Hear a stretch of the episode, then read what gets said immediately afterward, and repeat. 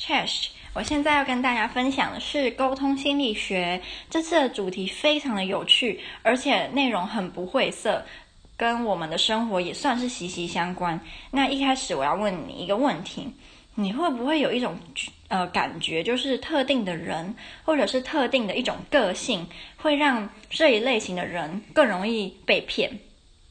例如，我们可能就会觉得说，诶，老人家好像常常就是被诈骗，还有网络上一些购物网站，然后卖假货啊什么的，好像有一些人就是会被骗，所以我们好像会有这种感觉，就是某一类型的人是容易被骗的。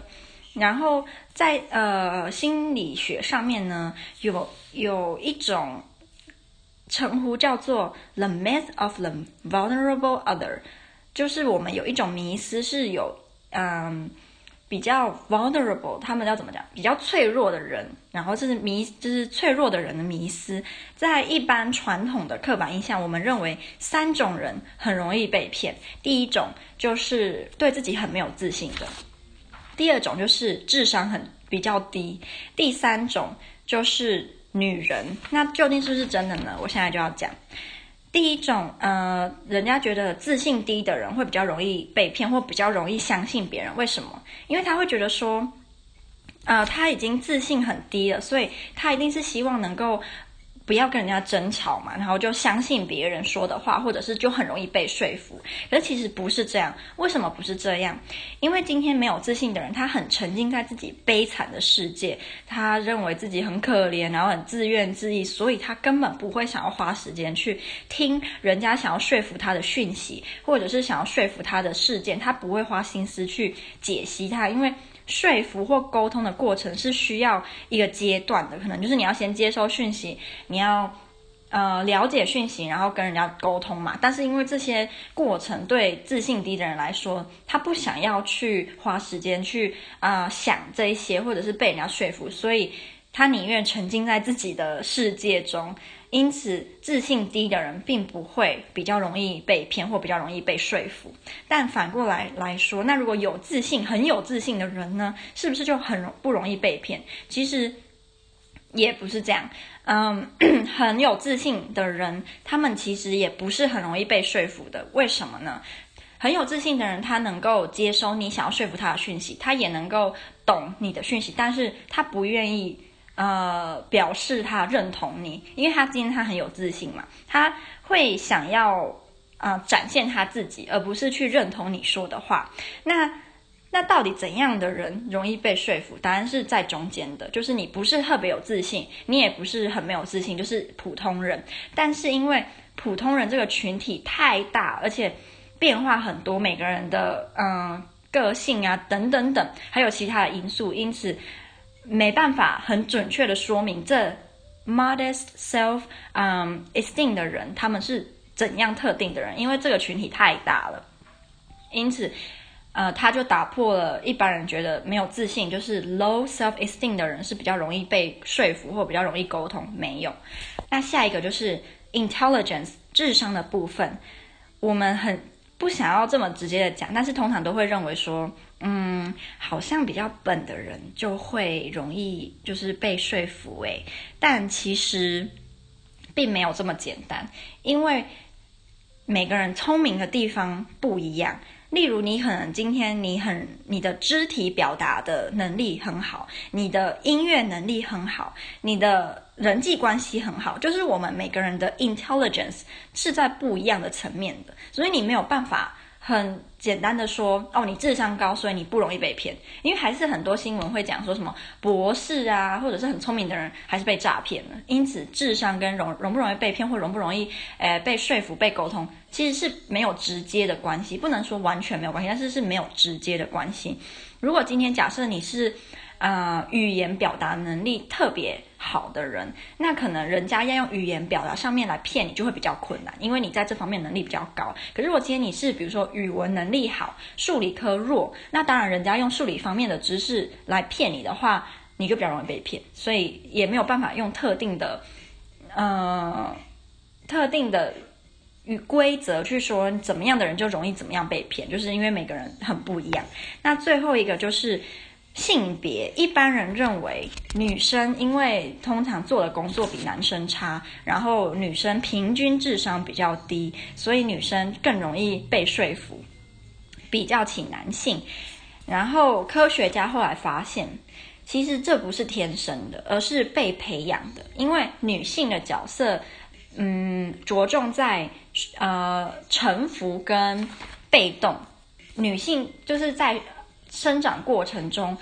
被灌输的教育，通常都是你要听人家的话，你要呃，人家如果叫你做什么，你就要去做。就是，所以我们女生一般而言被教导的，并不是叫我们要很主动去表达自己的意见。所以这个不一定是天生的。然后啊、就是有一个实验，就是他们请一群人，有男有女，然后他们让嗯，他们去。投票自己决定说谁要当什么样的角色，例如谁要当这个这个 group 的班长，谁要当文艺股长等等等。然后他们发现女生比较容易去呃认同大家选出来的人，可是男生就比较不会主动去表达说哦好，我我认同什么，因为他们一开始是认为说。因是不是因为女生她对自己的意见比较没有安全感，所以她宁愿宁愿就是呃表达对别人的意见表达认同，但后来发现有可能不是这样，而是因为女生会对于一个群群体有没有和谐。跟大家的沟通是不是很顺畅？女生会很在意，所以女生会认为说，如果我一开始就主动的去认同别人的意见，那我们的沟通过程跟整个群体的和谐状况就不会被被打破。但是男生就会认为说，男生应该要表现出来的是很独立的思考，然后。呃，很强的自我意识，所以男生比较不会去呃认同那时候大家选出来的抉择，但是女生就会想要展现说啊、自己是很很有帮助，然后能够维持和谐的。但要强调的就是，并没有女生就比较容易被说服，男生就比较不容易被说服，就是没有这回事这样。那结结论当然就是说。嗯、我们一般认为的智商低，然后 low self-esteem 跟女性，她们并不是很容易被说服，或者是比较容易被骗的那一些 vulnerable other，就是这个是一个迷思，它不是对的。但我们的确可以说，嗯，每个不同的人不有不同的个性，那这些不同的个性会让我们对于呃不同的说服技巧能够接收跟能够呃。被说服的几率是有关系的，就是这是跟你个人的能力跟个人的，呃，心理上面的特质有关，跟性别啊、智商或者是有没有自信没有关系。那我现在就要讲接下来的大概算是三个大重点。第一个大重点是 need for cognition。什么是 need for cognition 呢？这个就可以用问题来问。你觉得你是一个喜欢思考的人吗？还是你你？只在需要思考的时候思考。那如果是这样，你喜欢思考的是复杂的问题还是简单的问题？你喜欢做的，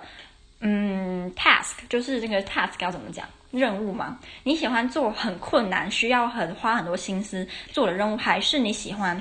简单好做的事情？如果今天你喜欢做的是很困难、需要很多思考的，嗯，任务或者是问题，那你就是一个。Need for cognition 比较 high 的人，那如果今天你是相反，就是 low 的人。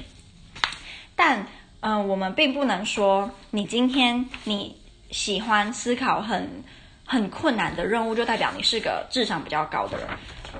就是他们有关联，智商跟 need for cognition 是有关联的，但它不能表示。一定的智商高或智商低，因为今天两个人可能同时在某一方面的智商都很高，可是一个他可能喜欢去思考呃困难的事情，另外一个人不一定，所以这是不太有关系的。Need for cognition 它是一个动机，但它不是一个能力。就今天你可以去想要思考困难的动的事情，今天你可以不要想要去思考呃困难的事情，但那不代表你就比较笨或比较聪明这样。那这个跟容不容易被说服有什么关系呢？有有关系，因为今天如果你是比较喜欢思考的人，你容易就是人家在说服你的时候，你容易去想到相关的事件跟嗯其他的论点，就是你你会有很多联想的的 argument 就对了，而且你会嗯，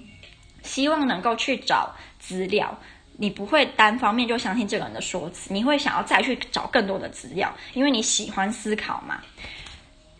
那如果今天你想要呃说服一个很喜欢思考的人，你就可以采取的策略就是，你必须要找的论点是非常有说服力，而且啊、是很有就是 quality 的，就是你不能乱讲或者是乱掰，因为这个很爱思考的人他一定会去证实你说的话。那如果今天你一讲的就是非常有说服力，然后很有知识性，他就会容易被说服。那另外一个。如果他是不爱想想事情的人，怎么样可以让他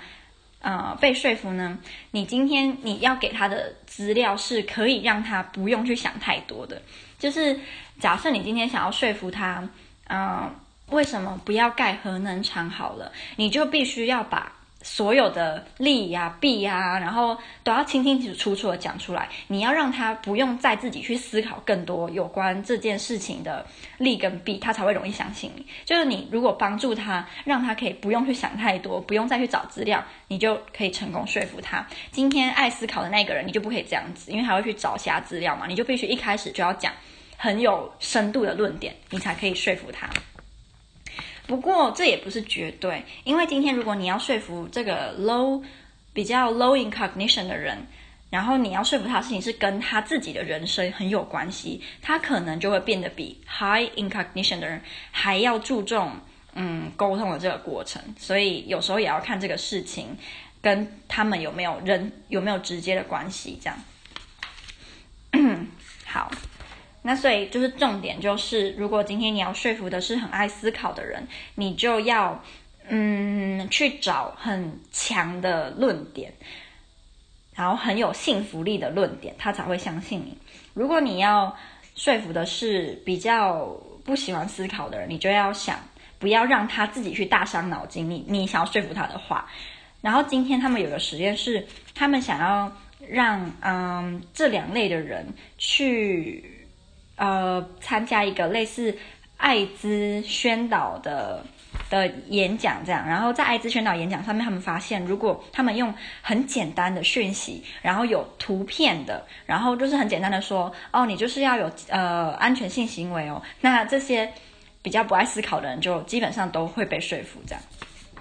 不过呢，我们不可以很简单的下定论说，那今天爱思考的人，他就。比较好，比起不爱思考的人，爱思考的人就是比较好。没有，因为有时候爱思考的人会因为他想要去懂每个细节，他想要什么都搞懂，所以他反而会呃 lose the forest for the trees，他会为了树而不去探索整座森林。那今天一个比较不爱嗯、想东想西的人，他可能就可以指导那个叫什么，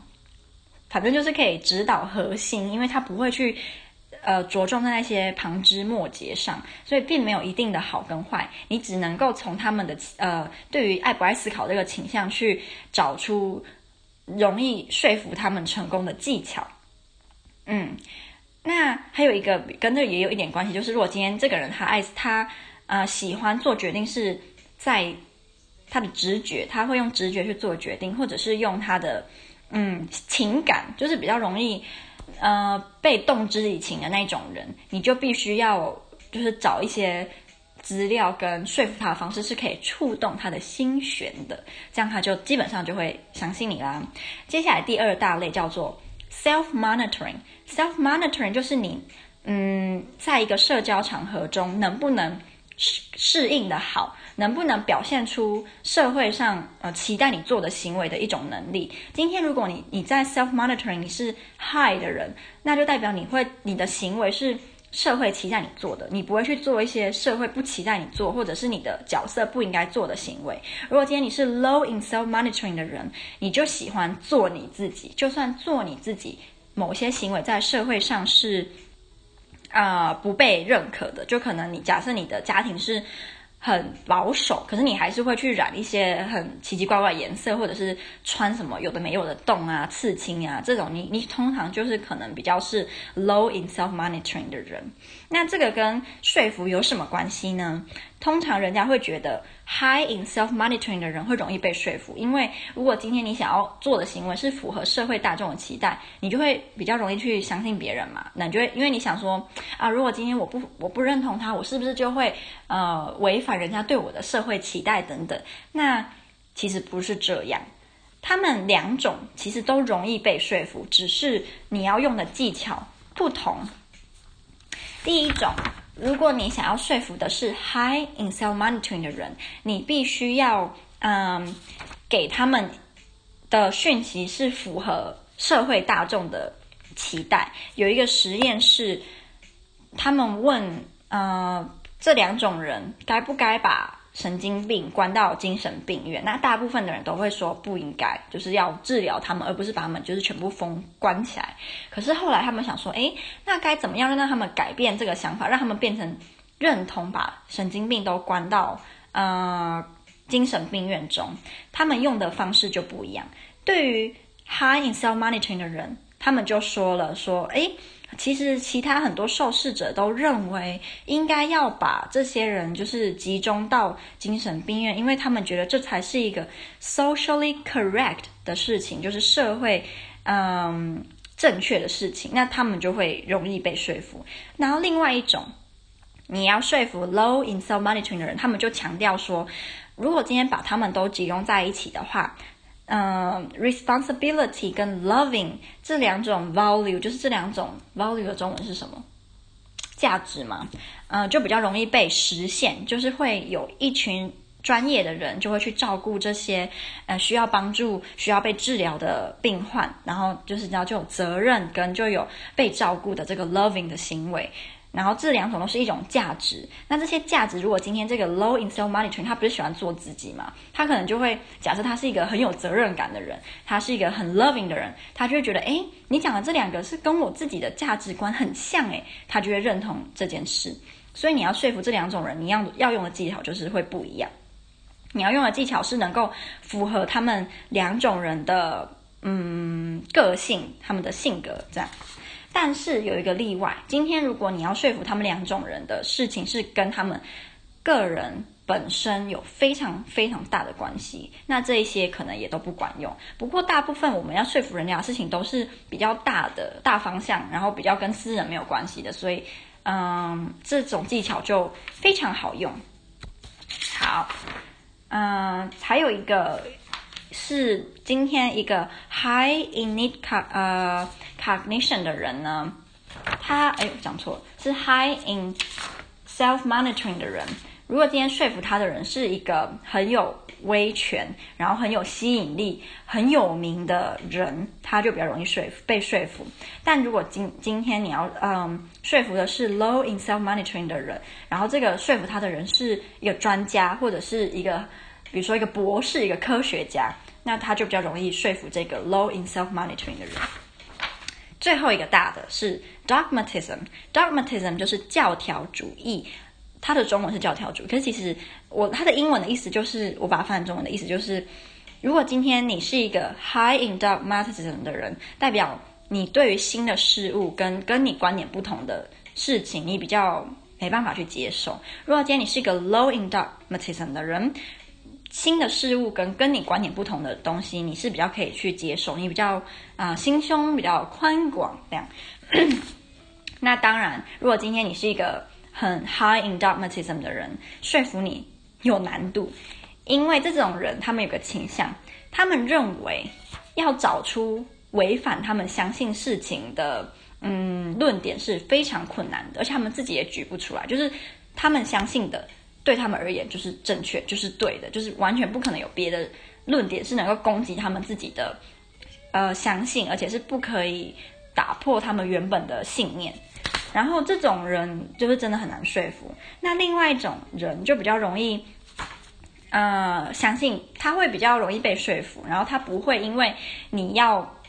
让他相信的事情跟他自己原本的不一样，他就去拒绝你。就算你讲的是很有道理的，他们不会。不过这也不就代，这也不代表你就完全没有办法去说服这些认为自己什么都是对的这种人。可以，这种人通常呢，他很容易相信，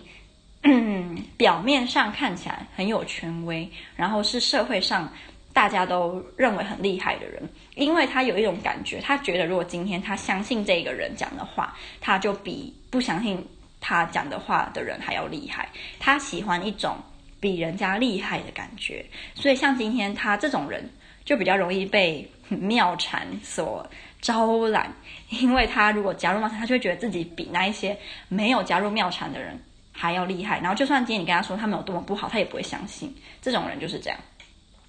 那相反的，比较容易嗯、接受新讯息的人，他着重的就不会是说服他的人是不是一个很厉害，或者是大家都很喜欢的那种人。他会注重的是这个讯息的嗯可靠度、可信度，跟你你要说服他的论点是不是够厉害，是不是够有信服力这样。对，然后通常你比较容易嗯。接受新的讯息，你也是比较是一个比较健康，心理上比较健康，比较能伸能屈的人。好，所以结论就是，没有比较没有自信的人，然后智商比较低的人，跟女人并不会比较容易被说服，比较不会被，也不是比较容易被骗。然后我们可以从这些不同的心理学的层面去找出你该怎么成功说服一个人，就是你要去看这个人他在这些层面上面他的倾向，你就可以用，嗯，可以对症下药就对了。那最后的最后，有另外两一两种人，一种是好争辩的人，一种是啊、很喜欢语言上攻击别人的人。有一种刻板印象是我们会认为。好争辩的人就是不好，他们就是啊、呃、很爱讲话，又很大声啊，然后又不知所云啊。我们一般会比较不喜欢好争辩的人。不过其实科学家发现，好争辩的人是有他们的优点的。一个好争辩的人通常都会被视为呃可信度比较高的 persuaders。然后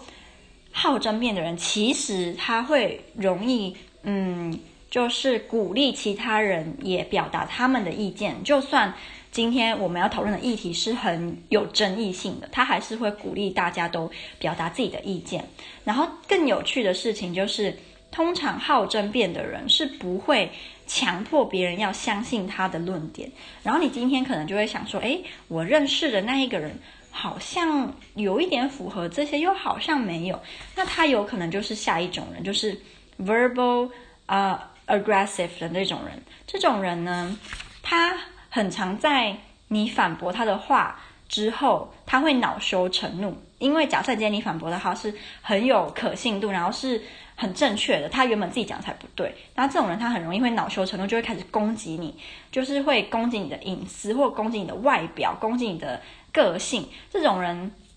他就是 verbal aggressive，然后这种人也很难说服啦，因为，嗯，如果 你今天要说服他，然后他就觉得他的人格受损，他就开始攻击你。可是今天一个真正是好争辩，然后，呃，是一个健康的好争辩的人，他今天在跟你辩论的时候，他不会去攻击你的 self concept，他不会去攻击你的人格，他攻击的是你的论点，你的思考的方式，所以。好争辩的人并不是一定就是不好的，然后但是 verbal aggressive 的人一定是不好的，就是他们觉得就是不好。然后我们也要避免自己成为 verbally aggressive，因为如果你今天常常人家攻呃跟你辩论的时候，你就去攻击人家外表、内在个性或者是经历过的事情，你容易对你们的关系造成伤害，而且你会伤害你自己的可信度、跟你的信用程度，还有你整个沟通是很没有效率的，因为你可能大部分时间都花在。对骂，或者是呃攻击对方，然后好争面的人，健康的好争面的人就不叫不会这样，他们就会